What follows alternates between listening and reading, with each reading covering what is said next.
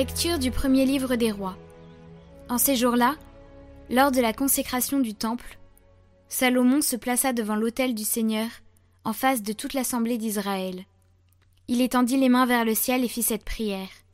Seigneur, Dieu d'Israël, il n'y a pas de Dieu comme toi, ni là-haut dans les cieux, ni sur la terre ici-bas. Car tu gardes ton alliance et ta fidélité envers tes serviteurs, quand ils marchent devant toi de tout leur cœur. Est-ce que vraiment Dieu habiterait sur la terre? Les cieux et les hauteurs des cieux ne peuvent te contenir, encore moins cette maison que j'ai bâtie. Sois attentif à la prière et à la supplication de ton serviteur. Écoute, Seigneur mon Dieu, la prière et le cri qu'il lance aujourd'hui vers toi. Que tes yeux soient ouverts nuit et jour sur cette maison, sur ce lieu dont tu as dit C'est ici que sera mon nom. Écoute donc la prière que ton serviteur fera en ce lieu. Écoute la supplication de ton serviteur et de ton peuple Israël, lorsqu'ils prieront en ce lieu. Toi dans les cieux où tu habites, écoute et pardonne.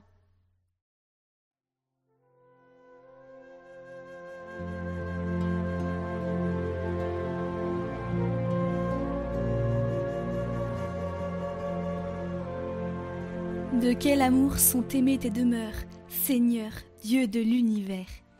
Mon âme s'épuise à désirer les parvis du Seigneur. Mon cœur et ma chair sont un cri vers le Dieu vivant. L'oiseau lui-même s'est trouvé une maison, et l'hirondelle un nid pour abriter sa couvée.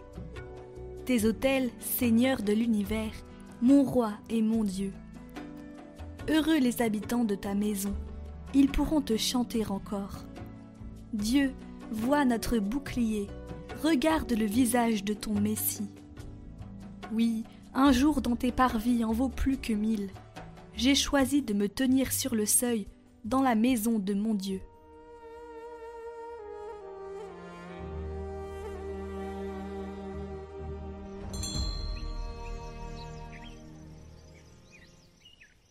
Évangile de Jésus-Christ selon saint Marc.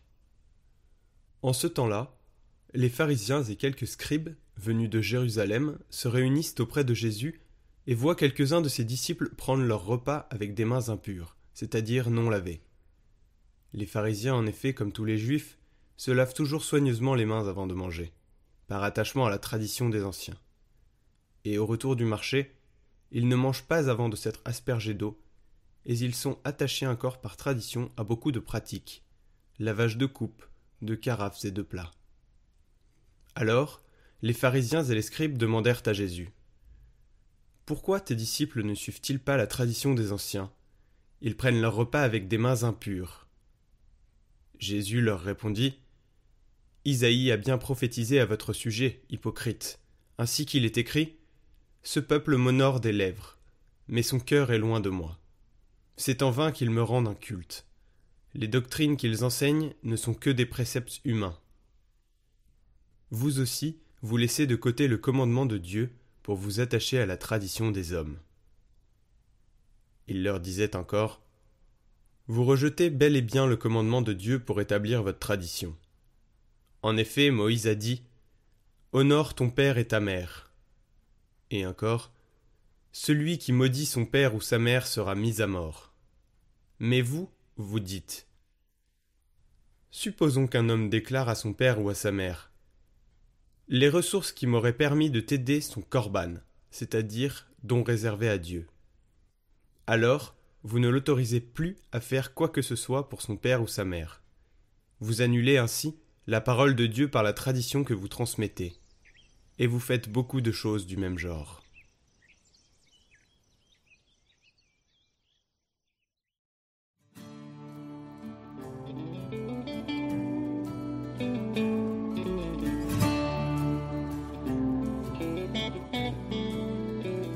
Nous aussi, nous pourrions nous demander pourquoi Jésus et ses disciples négligent-ils ces traditions.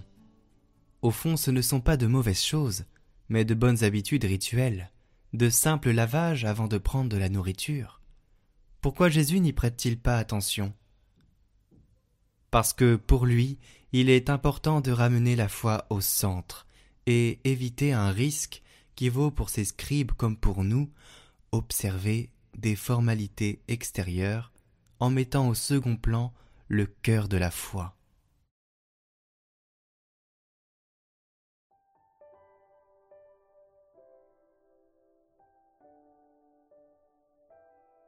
Prière du pape à Sainte Joséphine Bakita pour les victimes de trafic. Sainte Joséphine Bakita, enfant, tu as été vendue comme esclave et tu as dû affronter des difficultés et des souffrances indicibles.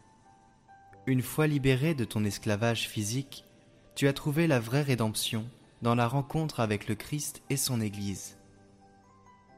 Sainte Joséphine Bakita, aide ceux qui sont prisonniers de l'esclavage en leur nom, intercède auprès du Dieu de la miséricorde, afin que les chaînes de leur prison puissent être brisées. Puisse Dieu lui-même libérer tous ceux qui ont été menacés, blessés ou maltraités par la traite et par le trafic d'êtres humains. Apporte le soulagement à ceux qui survivent à cet esclavage et enseigne-leur à voir en Jésus le modèle de foi et d'espérance afin que leurs blessures puissent guérir.